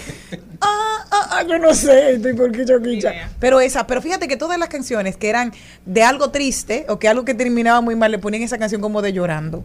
Que le genera eso también algún contenido, algún dinerito extra a los propietarios de, de, de la imagen, de, por ejemplo, de Doña Silvia Pinal o de, o de esa canción. Bueno, de- es que lo que sucede es que al principio se empezó con un estilo que eso se viralizó, se quedó como eh, una forma, no le está generando dinero, Mm. simplemente que alguien con su creatividad, porque eso es lo bueno de, de- de los memes, que eh, la creatividad, todos tenemos la el potencial de creatividad, es simplemente que lo que te surja conecte con eh, las emociones de las personas y esto empieza a compartirse porque generó esa emoción que tú no puedes quedarte con, con ese mensaje solamente, tú tienes que enviárselo a otra persona porque te está generando un, pro- eh, un proceso emocional que, que tú quieres que otro también lo disfrute.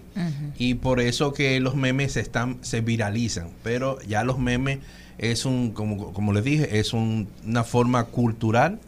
Eh, empezó como explicando la evolución. eh, los memes no es desde ahora que surgen, sino que ya desde, desde un libro que un autor decidió poner el término meme al tema del egoísmo, al gen del egoísmo fue que surgió. Y eh, ya los sociólogos empezaron a investigar porque es un tema cultural. Ya el meme se quedó como algo esencial porque todo se transformó en el 1999 cuando ya el internet estaba generando mayor Y aunque- fuerza y a través del internet se empezó a viralizar lo que hoy hablamos el término viral vino gracias a los memes. Y aunque hay memes que se pasan, ¿verdad? Yo creo que los memes hacen bien porque así ayudan a que la gente se ría y también el que es objeto de los memes, siempre y cuando no lleguen a los excesos, a los excesos feos, también aprende a no cogerse tanto en serio. Y Bueno, eso es viene a ser bien. Es que los memes tienen varios sentidos. Puedes comunicar de manera positiva, pero también comunicar de manera negativa. Siempre se resalta lo negativo porque eh, el ser humano necesita eh, lo malo, lo considera que eso es lo más importante, mientras la generación del meme es realmente para hacerte reír. Claro, Eh, pero el entonces objetivo, cuando pero- eres tú la, la fuente de la burla, a veces tú no lo entiendes bien, pero yo creo que ahí hay una máxima del mercadeo que se vuelve cierta de que no hay publicidad mala, no hay tal cosa como mala publicidad, siempre y cuando estén tu cara esté rodando, siempre y cuando la gente esté compartiendo tu imagen, la gente esté y sepa que es un chiste, porque hay mucha gente que, que sigue de largo y se mantiene Pero hay gente también que va a la fuente y analiza qué fue lo que pasó, de dónde sale esta persona, quién es. Bueno, los memes están teniendo tanto éxito que recientemente con las elecciones de Brasil, el candidato Lula, con las creatividades que hacen los ciudadanos, vuelve y lo coloca en su cuenta de, de TikTok.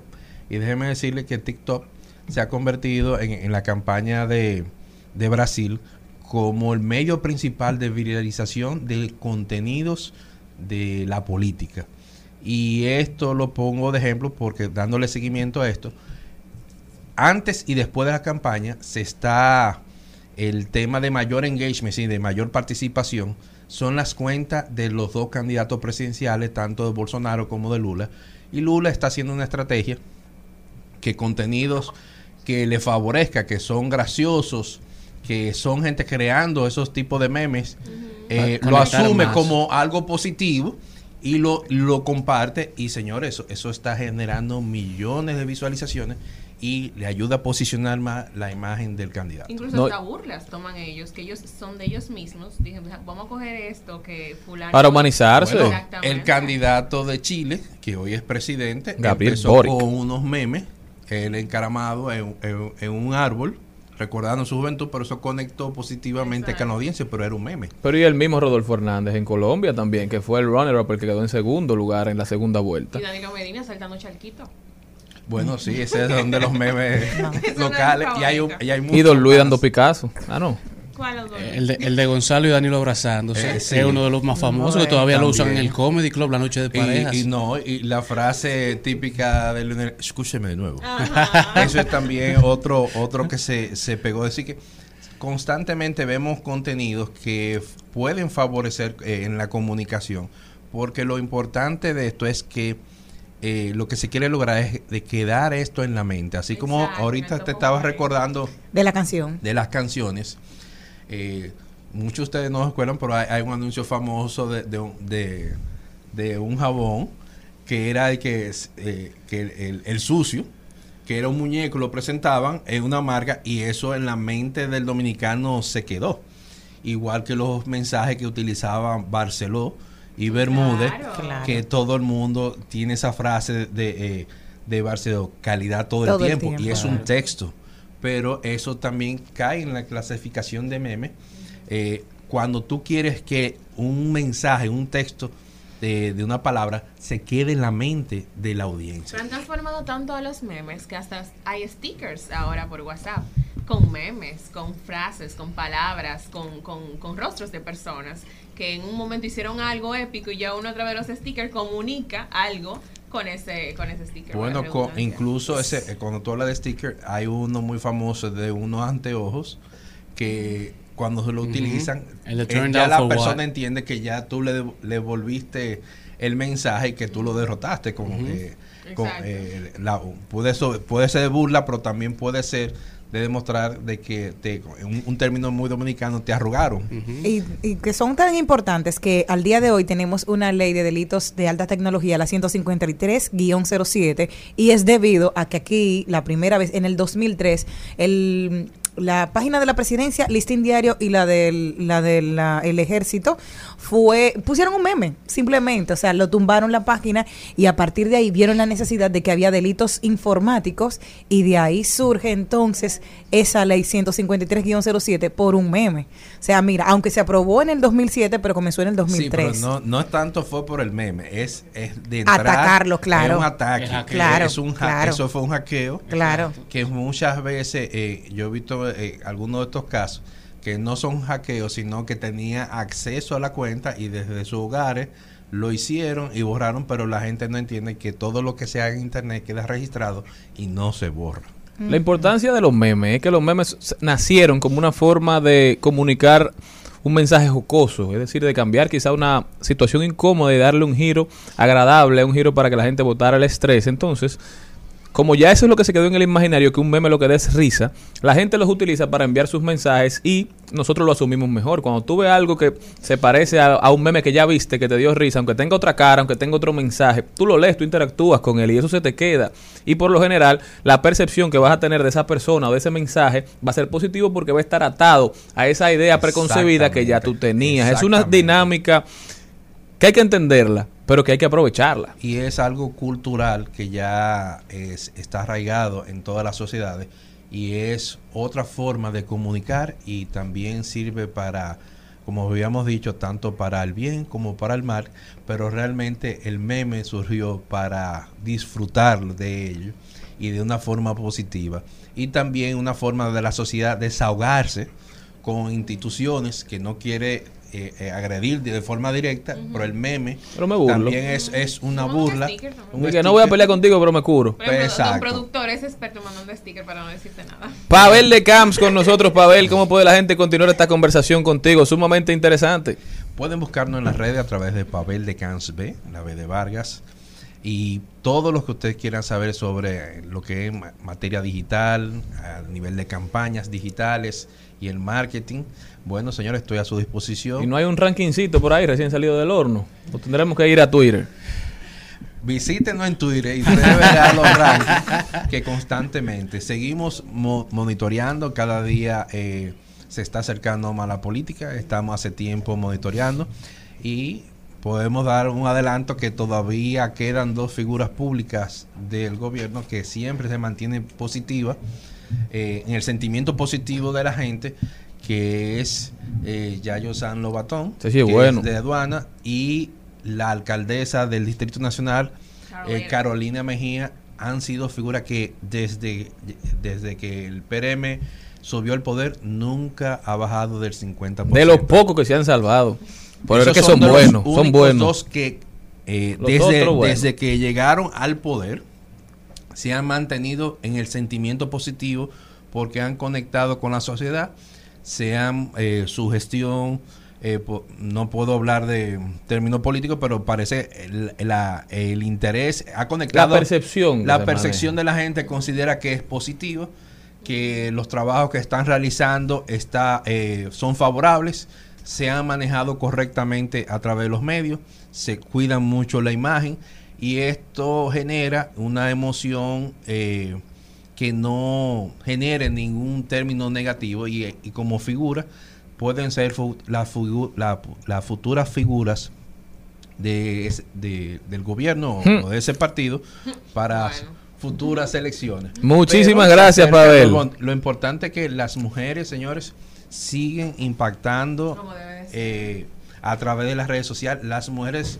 cuando deciden tocar temas políticos, déjenme decirle que eh, cambia la percepción y el mejor ejemplo fue más reciente, las elecciones de Brasil, que todo el tiempo el sentimiento negativo de ambos candidatos estuvo eh, era extremadamente negativo. Y solamente eh, casi 48 horas antes cuando las mujeres empezaron a participar opinando eh, cambió inmediatamente ese sentimiento. Lula subió a un sentimiento positivo y Bolsonaro bajó enormemente. Y para eso es el poder que tienen las mujeres en, en las redes sociales. Fuerza de mujer, brillante Pavel como siempre, ya saben, búsquenlo en Twitter. Y algo que entender, los memes son un relajo que no puede ser cogido a chiste.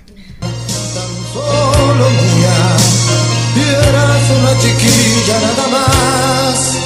Qué bien lucías cuando venías de regreso del colegio. Estás escuchando Al Mediodía con Mariotti y compañía. Rumba 98.5. Una emisora. RCC Media. Seguimos, seguimos, seguimos con Al Mediodía, con Mariotti y compañía.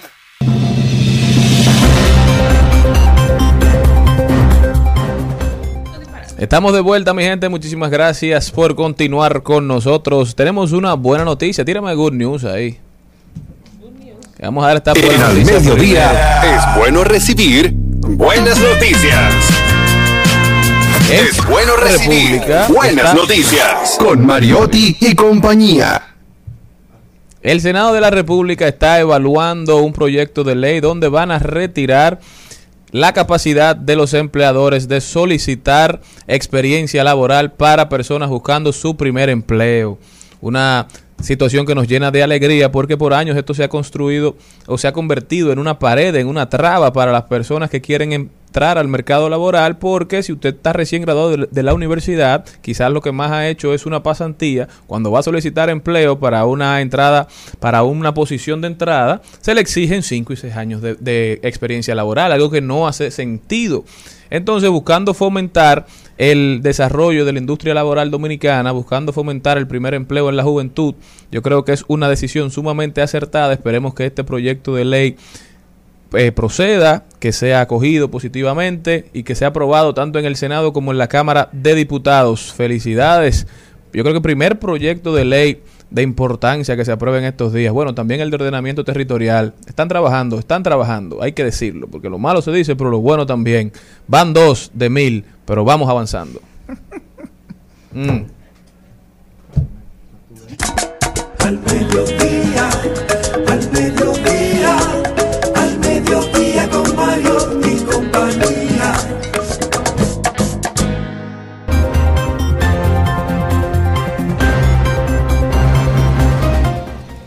muy buena noticia y me voy a Madrid, España y arrancamos con que una bebé de 13 meses recibió en Madrid el primer trasplante mundial de intestino de un donante con asistolia cardíaca, indicaron las autoridades sanitarias españolas. En el Hospital La Paz logró el primer trasplante de intestino del mundo después de una donación por un estado de insuficiencia cardiovascular, anunció la Autoridad de Salud de la región de Madrid en un comunicado publicado este martes. La pequeña Emma ya salió del hospital y se encuentra en perfecto estado de salud. Bien por ella.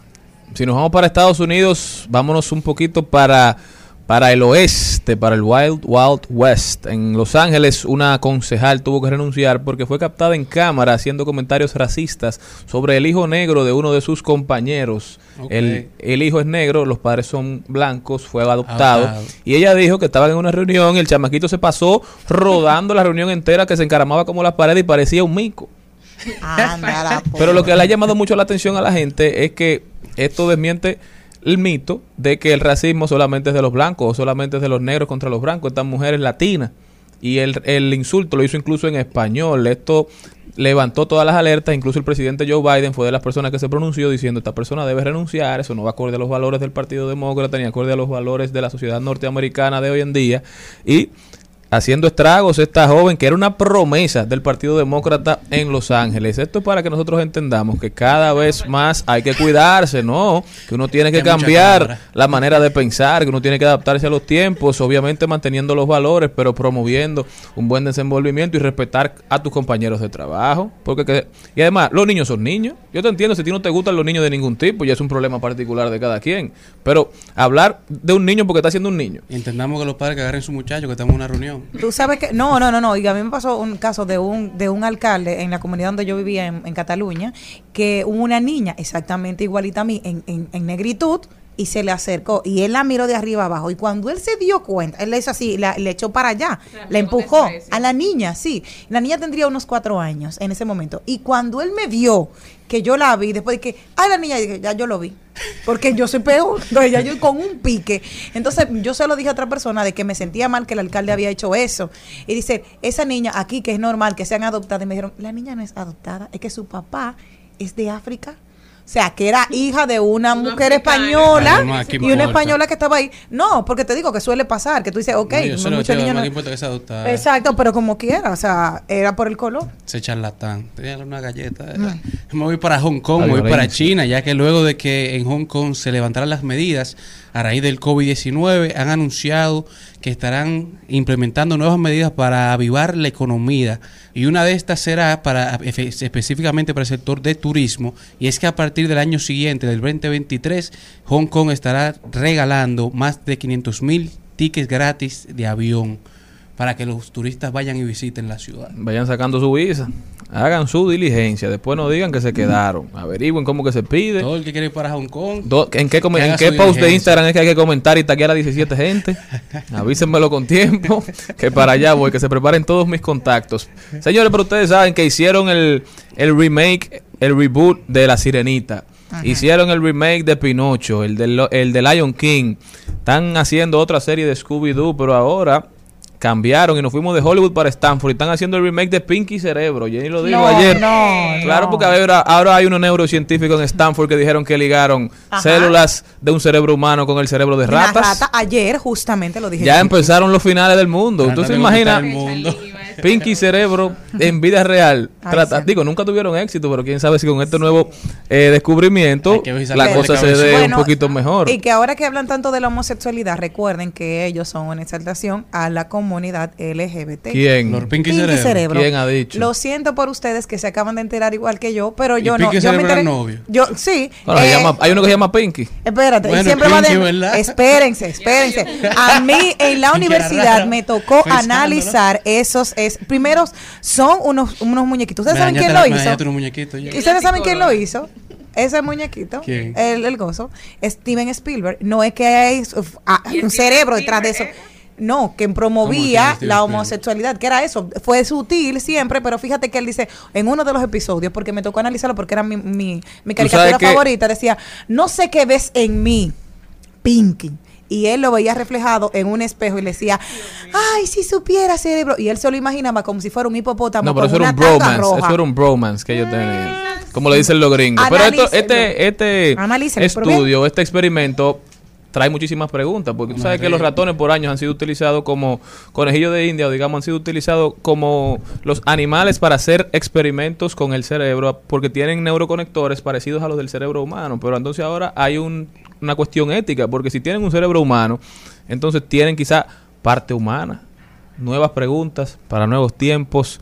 El mundo está cambiando y ustedes hablándome de Tiny Desk y vaina. Nosotros continuamos.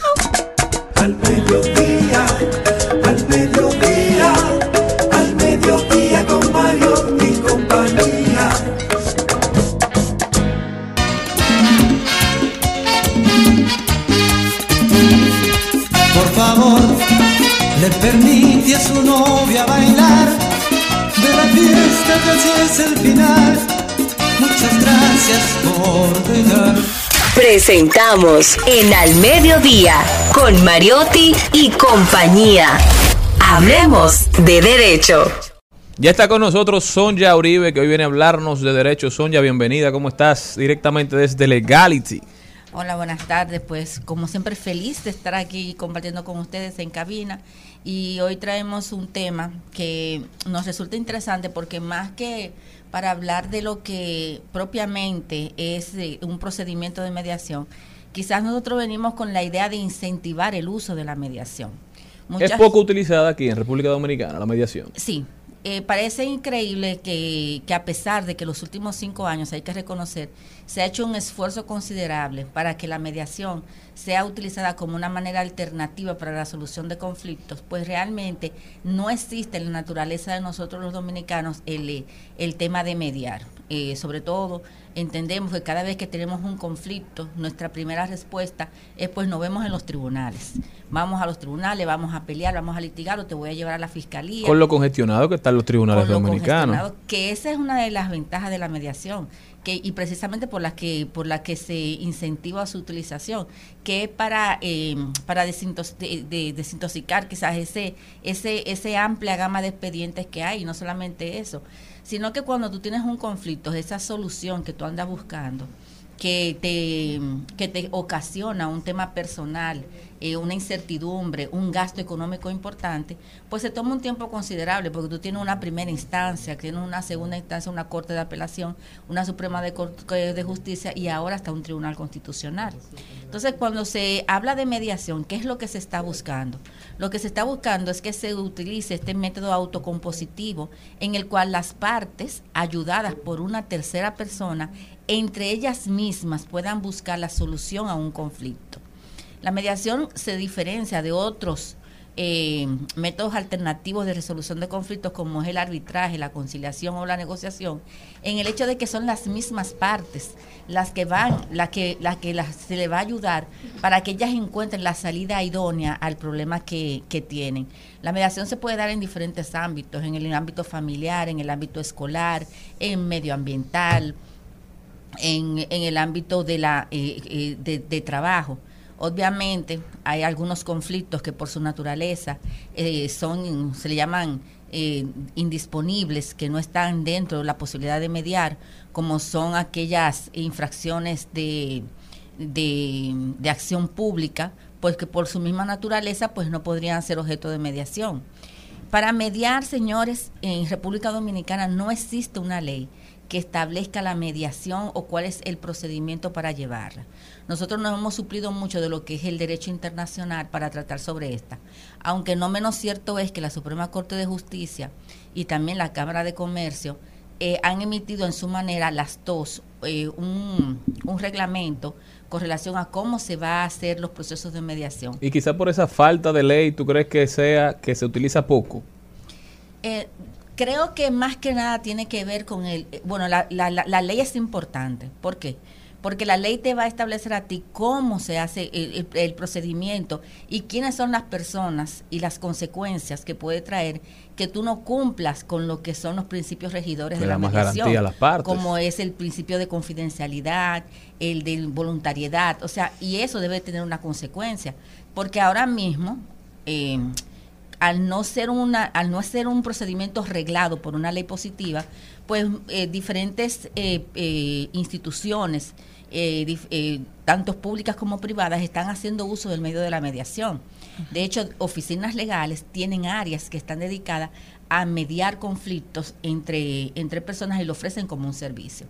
Entonces, aparte de que no existe esa ley positiva, yo creo también que el hecho de que a las personas no se le haya explicado, no exista una campaña propiamente eh, que, que sea lo suficientemente amplia para que las personas entiendan la ventaja de un proceso de mediación. Realmente en el proceso de mediación las ventajas son múltiples. No solamente que tú económicamente y, y de manera rápida pones fin a un, a un conflicto, sino que ese conflicto, al ser llevado por ti misma y por la otra persona, sino, y, y siendo guiado por una persona, eres tú que busca la solución, pues realmente se ha comprobado que la solución y, y el desenlace y la sostenibilidad en el tiempo de esa solución, pues se mantiene mucho más que con una sentencia de un tribunal o con un laudo arbitral. Pero hay forma de tú, digamos, no obligar, pero hay forma de tú incentivar a una de las partes a acudir a una mediación. De hecho, por ejemplo, en, en los tribunales de familia existe lo que, porque existe lo que es la mediación extrajudicial y la intrajudicial. Cuidando el interés superior del niño. No solamente en el Tribunal Superior del Niño, yo te hablo ya no en el Tribunal de Niños, Niñas y Adolescentes, en los tribunales de familia, en los que están aquí en la Socorro Sánchez, existe en, en el segundo piso un departamento de mediación. Muchas veces, y, algo, y ha pasado, que los jueces cuando entienden que un conflicto es posible que sea mediado, lo declinan a ese departamento y ese departamento pues comienza, inicia un proceso de mediación entre las partes a los fines de evitar fuera del tribunal un, arreglo, un arreglo entre ellos. Después que esto es llevado, pues se envía nuevamente a lo que es el tribunal para que ese acuerdo sea homologado por el tribunal. Lo mismo pasa a nivel privado. Si tú haces un proceso de mediación a nivel privado, lo que haces es que cuando terminas, tú lo que puedes hacer es elevarlo a escritura pública para que el mismo sea registrado y, y, se, y, se, y tenga el carácter de, de cosa juzgada o el carácter auténtico que eso requiere o necesita. Entonces, realmente eh, también en la Procuraduría Fiscal de la República hay un departamento de mediación que el año pasado solamente, señores, se conocieron 11 mil casos de mediación en el mismo. Pero siempre va a estar la limitante de que no todo puede ser mediado, pero sí muchas cosas que pasan en el diario vivir puede ser mediado. Un conflicto entre vecinos. Mediación, no hay que llegar a un tribunal. No hay que ir a los tribunal. Un conflicto que tú tienes in- eh, intrafamiliar en- con, con la familia, que no tenga que involucrar golpes, heridas, ni nada de eso, puede llegar a mediación. Porque la mediación es exclusiva para lo civil. La mediación no es exclusiva para lo civil. La mediación puede, puede eh, eh, siempre y cuando el delito, y yo, lo- yo lo diferencio de esta manera, siempre y cuando el delito no sea de acción pública, que, inter- eh, que esté comprometido el interés social, eh, ahí no, eso está fuera de lo que es el alcance de la mediación. Todo lo demás puede ser mediado. Bien. Bueno, Sonia, muchísimas gracias, de verdad. Yo creo que es una... Porque es más que todo un ejercicio de que la gente conozca que tiene esa opción, porque para muchos solamente están los tribunales, pero la mediación ha resuelto muchos problemas a un costo mucho menor y además con, en mucho menos tiempo. No, y no solamente que, eh, que es mucho menor en menor tiempo, es lo que estamos hablando. Lo que nosotros tenemos que, como hemos visto últimamente, es tratar de promover y de, y de, y de cultivar una cultura de paz. La mediación eso es lo que te lleva a que realmente los problemas no escalen y al no escalar el problema, pues las soluciones que se consiguen de manera inmediata y que se consiguen por acuerdo entre las partes, sin que un tercero tenga que imponer su voluntad, ya sea un juez o un árbitro, son las que en el tiempo se sostienen y las que realmente dan resultados positivos a todo a toda resolución de conflictos. Sonia, muchísimas gracias. ¿Cómo puede la gente continuar esta conversación contigo? Bueno, estamos en Legality, rd.com, donde nosotros también tenemos nuestro departamento de conciliación abierto y de, de mediación, perdón. Eh, tenemos un, hemos, hemos desarrollado el área de la mediación y ah, en mis redes sociales a través de Uri, Sonja Uribe, eh, tanto en Instagram como en Twitter o Facebook. Muchísimas gracias a Sonia, muchísimas gracias a ustedes y me despido mandándole un saludo muy especial a mi sobrino Israel Gómez, un niño de bien, buen estudiante, buen atleta, una estrella en todo el sentido de la palabra. Nosotros nos vemos mañana, mi gente.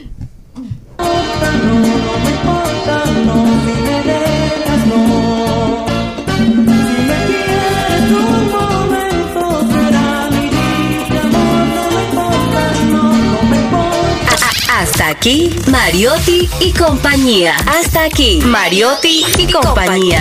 Hasta mañana. Rumba 98.5, una emisora RCC Media.